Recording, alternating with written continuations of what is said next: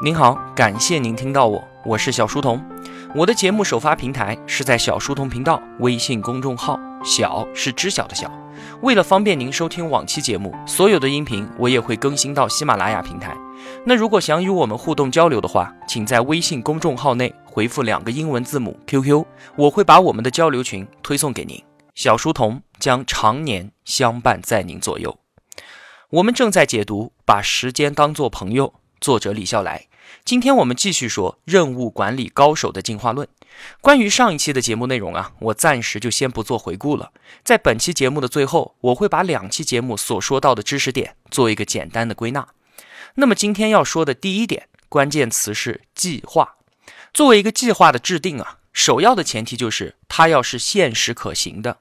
曾经我听到过一句话，叫做“失败只有一种”。就是半途而废，但是还有另外一种情况，就是即便坚持到底，也不见得就一定会成功的。道理很简单啊，如果你的目标是要制造永动机，或者说你想炼制长生不老的丹药的话，那么这样的坚持，它自然就是毫无意义的。当然了，这些都是极端的例子了。我相信心智正常的同学是不会有这样的目标的。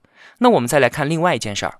话说啊，有一名学生，他跑去问李笑来。想听一听李笑来对于他自己出国留学可能性的看法。李笑来呢，就审视了一下这位同学，然后说：“你想用半年的时间实现这样的飞跃，他是不可能的。依你的情况啊，至少需要两年的时间。你还是想一点实际的事情吧。”这位同学不高兴了，说：“有什么不可能的？几百年前人类不相信我们可以上天，现在不是证明他们是愚蠢的了吗？”李笑来接着说：“那你能拿出多少时间呢？”你只有半年的时间而已呀！结果这位同学被这样实际的回答给彻底的激怒了。李笑来也只好选择闭嘴。在我们的现实生活当中啊，都可以看到很多这样活生生拒绝现实的例子。我想，任何一个冷静的人都不愿意自己有一天变成这个样子吧。但是事情又没有那么简单。我们经常遇到的情况都是，如果不开始行动的话，我们就无从判断这个目标它到底是不是切实可行的。所以，我们往往需要开始行动之后，才能做出正确的判断。那么，在这个时候，如果发现目标它是有问题的，调整目标，半途而废，反而是更加理智的决定。其次呢？制定计划，特别是制定长期的计划，它可是一个需要通过实践才能够学习得来的能力。我们从李笑来的经历来看，大学学会计，毕业之后做销售，多年之后呢，在新东方教书，然后又变成天使投资人、自由职业者。他自己都坦言说啊，不知道自己将来还会去做些什么。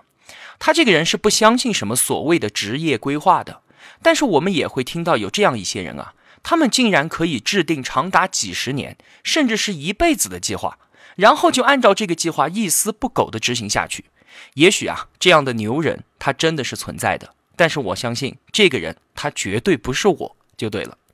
我们自己的切身感受啊，其实大多时候都是在随波逐流，因为我们绝大多数情况就根本没有认真的给自己的生活安排什么计划，这就是一件灾难性的事情。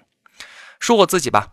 原来我上学的那个时候，在球场上英姿飒爽、挥汗如雨的阳光男生，他总是很受欢迎。我也就跟着去学打篮球。结果呢，缺乏运动细胞、四肢不协调的我，也跟着他们跑来跑去。但是后来别人告诉我啊，说你这是打球啊，怎么看你感觉跟像在跳舞一样的。后来呀，我又发现会弹吉他、会唱歌的男生，总是可以受到女生的青睐。好吧。我又去弄了一个吉他，有模有样的开始学，结果所有入门者都学过的那一首《献给爱丽丝》，到现在我都不会弹，自己的歌唱的那也是和杀猪一个样。再后来呢，到处都开了大大小小的健身会所，而且我看到了一句话，说读书是为了心平气和的跟二货说话，而健身是为了让那些二货心平气和的跟你说话。那我在读书的同时健身，咦？这岂不是文武双全了？在我懒得和你说话的时候，我鼓起的胸肌也可以让你闭嘴。于是啊，我又加入了办卡大军的行列。然后呢，就没有然后了。健身房的办卡策略其实就是一个对赌协议。一个能够容纳五百人的健身房，完全可以卖出三千多张会员卡，一点问题都没有。赌的就是不会有那么多人去的。而对我来说呢，他们确实是赌对了。有句话叫做啊，计划总是没有变化快。生活本身就充满了意外，而且总是意外到无以复加的地步。这也确实很现实。计划呢是肯定需要有的，这毫无疑问。但是计划总是被打乱的最终原因，其实是因为计划太过长远了。李笑来他自己的亲身经历是他曾经尝试着制定年度计划，但是却根本就无力完成。他就一口气把制定计划的期限缩短到了一个星期，结果就在这一个星期之内啊，可以很容易的坚持下来，并且往往能够出色的完成它。后来呢，随着时间的推移，他才慢慢的能够把计划延长，从一个星期到两个星期到一个月，再到一个季度，直到现在，他依然是在执行着自己的年度计划，这是他计划的最长期限。那我自己呢？以我的能力，现在我只能制定一个星期的计划。一般来说啊，期限越短，内容越清晰，目标它就越容易实现。我们固然需要长远的人生理想，但是因为太遥远，以至于我们总是看不清楚。不过啊，千里之行始于足下，这句话确实没有错。我们先要把脚下的每一步走好，走得足够踏实，那么千里之外的理想就不用花太多时间去想它了，因为想了也是没有用的。根据一个调查发现啊，在三十五岁仍然还在做自己十八岁的时候想做的事情的人，这一部分人啊，在所有人中的占比小到可以忽略不计。所以呢，长期计划它确实是有必要的，但是很明显，我们很多人当中暂时都不具备制定长期计划的能力。拥有它需要挣扎和努力，需要从一点一滴做起。如果您对您自己的未来充满迷惑的话，那么请相信我。您并不孤单，然而啊，充满迷惑并不意味着我们要不知所措。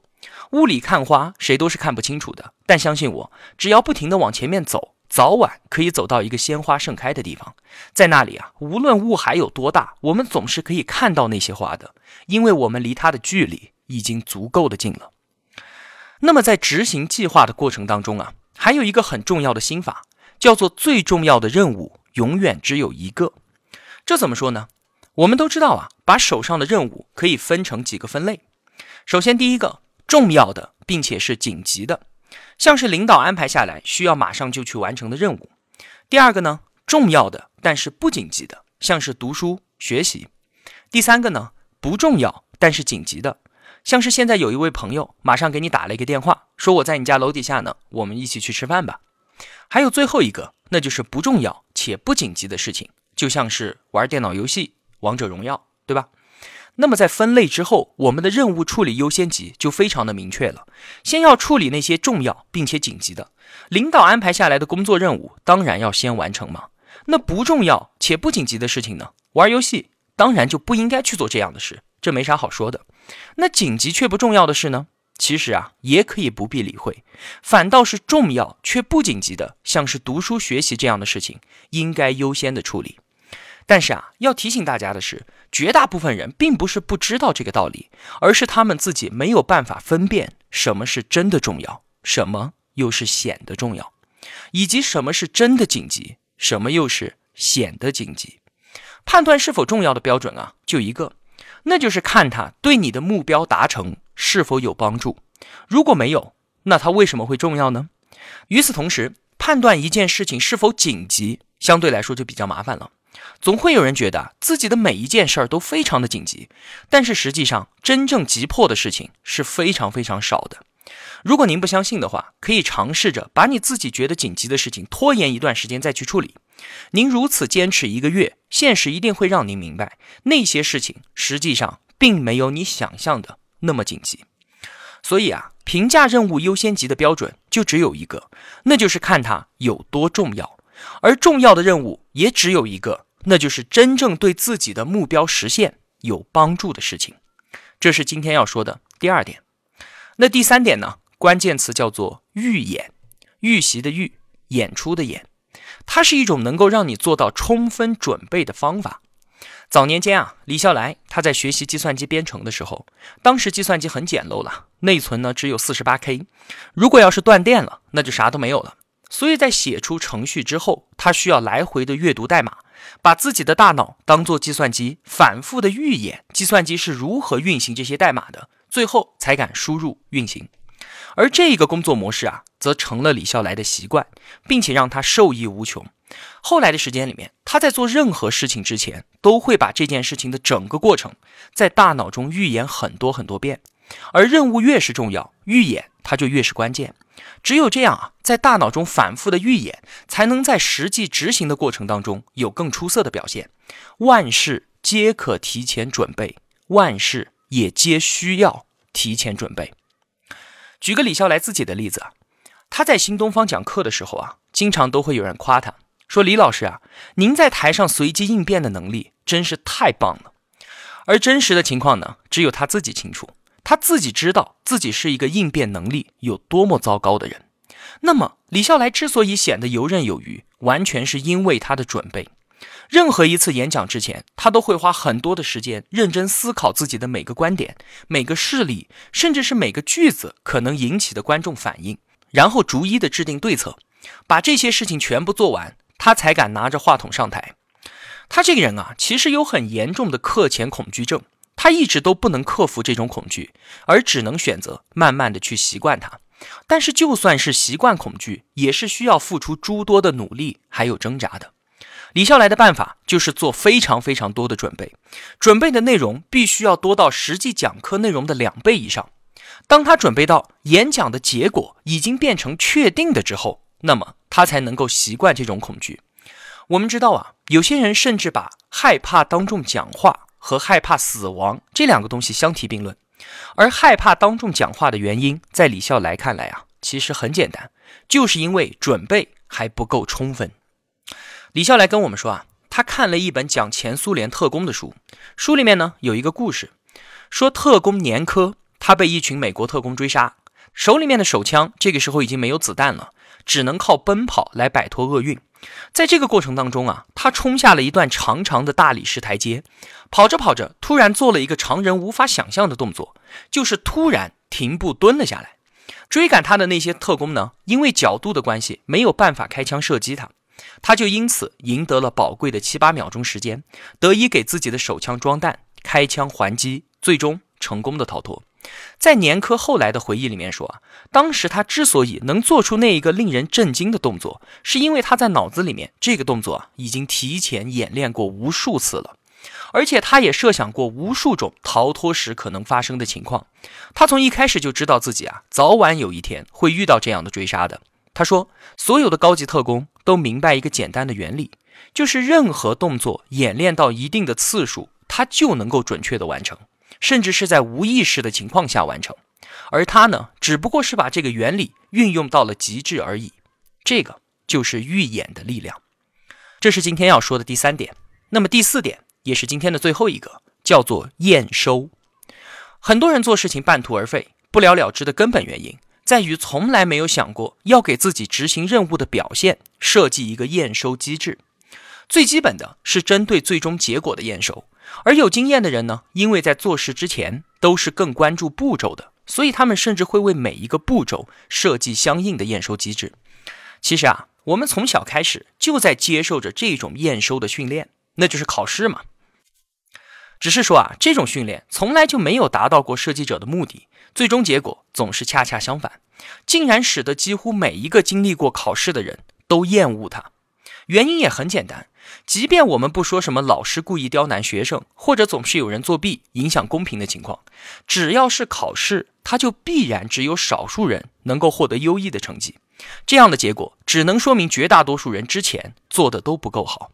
然而啊，谁又愿意承受这样一个结论呢？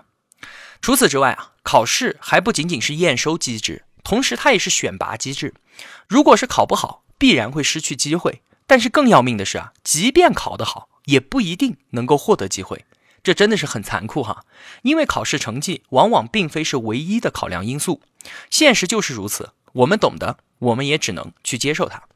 那说到选拔机制啊，在这里稍微再提一下，破除一个误会。之前我在节目里面也说过，就是我们找工作的时候，很多好的工作机会都会说要求学历，甚至是要求从九八五、二幺幺之类的学校毕业的学生才有资格报名。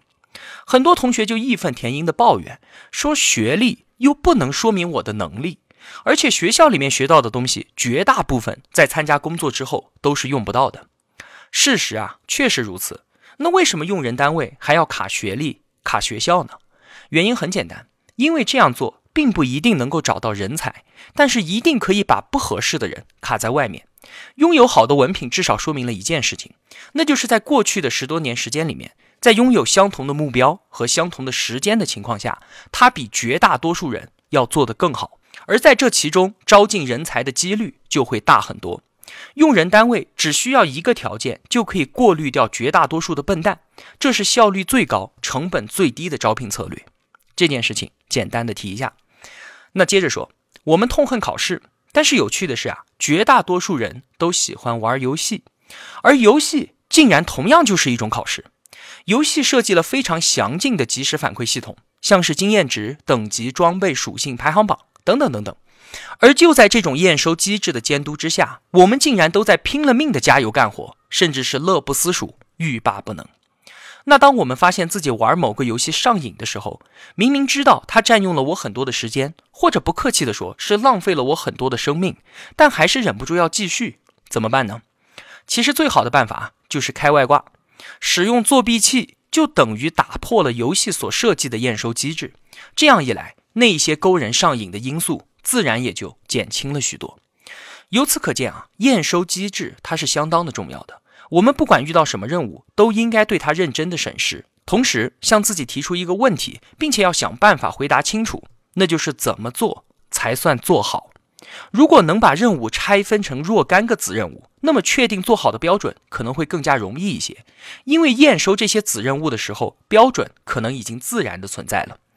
那为了能够将验收机制落到实处，我们应该在做每一件事情之前，拿出笔和纸，写下每一个预定的验收标准，而在任务完成的时候拿出来对照一下。我们会发现啊，这种简单的做法有着不可思议的神奇力量，它会让我们注意更多的细节，进行更多的思考，并且不由自主的更为的专注。好了，这就是我为您介绍的任务管理的方法论。最后为您简单的总结一下两期节目的内容。第一点，时间领域中的墨菲定律，它是随处可见的。准确的估算时间是一件非常非常困难的事情。要做好这一件事，完全取决于你对任务的熟悉程度，同时呢，也取决于在此之前你对它所付出的刻意练习的时间。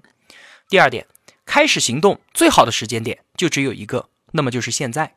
克服拖延症是克服来自自己内部和外部的恐惧，执行过程中不会出现任何的纰漏，那不是在做事儿，那是在做梦。一味的贬低、嘲笑你做不好的人，他自己多半就是个二货，无需在意，踢开就好。同时呢，也提醒我们自己，在别人面前不要犯二。第三点，战术上的努力不能掩盖战略上的懒惰。专门去挑软柿子捏，捏再多也是无益于自己的成长的。回避困难是我们每个人都需要自省的普遍问题。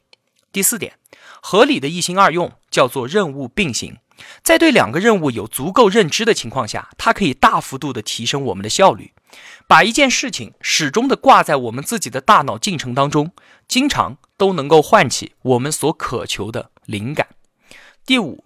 制定现实可行的计划那是必须的，但是制定合理的长期计划是一种需要学习之后才能够获得的能力。我们可以从一个星期的期限开始锻炼自己制定计划的能力，期限越短，内容越清晰，目标它也就越容易实现。目标太远，雾里看花，肯定谁都看不清楚。但是只要一直踏踏实实的往前面走，就一定可以看清那些雾里的花，因为那个时候我们已经离它。足够的近了。第六点，最重要的任务永远只有一个，那就是对实现自己的目标有真实帮助的事情。很多事情我们都觉得很急迫，那是因为我们以为它急迫而已。现实就可以告诉我们，并非是我们以为的那样。第七点，万事皆可提前准备，万事也都要提前准备。在大脑中多次预演你将要去执行的任务，尽可能的预设所有细节的处理方案，这是最好的准备。哪怕是在众人面前演讲这样恐怖的事情，都可以通过自己的预演让结果变得清晰可见，从而让自己无所畏惧。最后一点，学会根据自己制定有效的验收机制，并且落实执行下来，建立完善的及时反馈系统，尽可能的让它变成和玩游戏一样的有趣，它必定发挥神奇的力量，让我们勤于思考，注重细节，并且更加的专注。以上的八点都很重要。如果您还感觉有些不清楚的话，那么就请反复的收听这两期音频节目吧，或者啊，到我们的小书童频道公众号内去查看文案。好了，今天的节目就是这样了。如果我的付出对您有帮助的话，也希望您愿意帮助一下我。一个人能够走多远，关键在于与谁同行。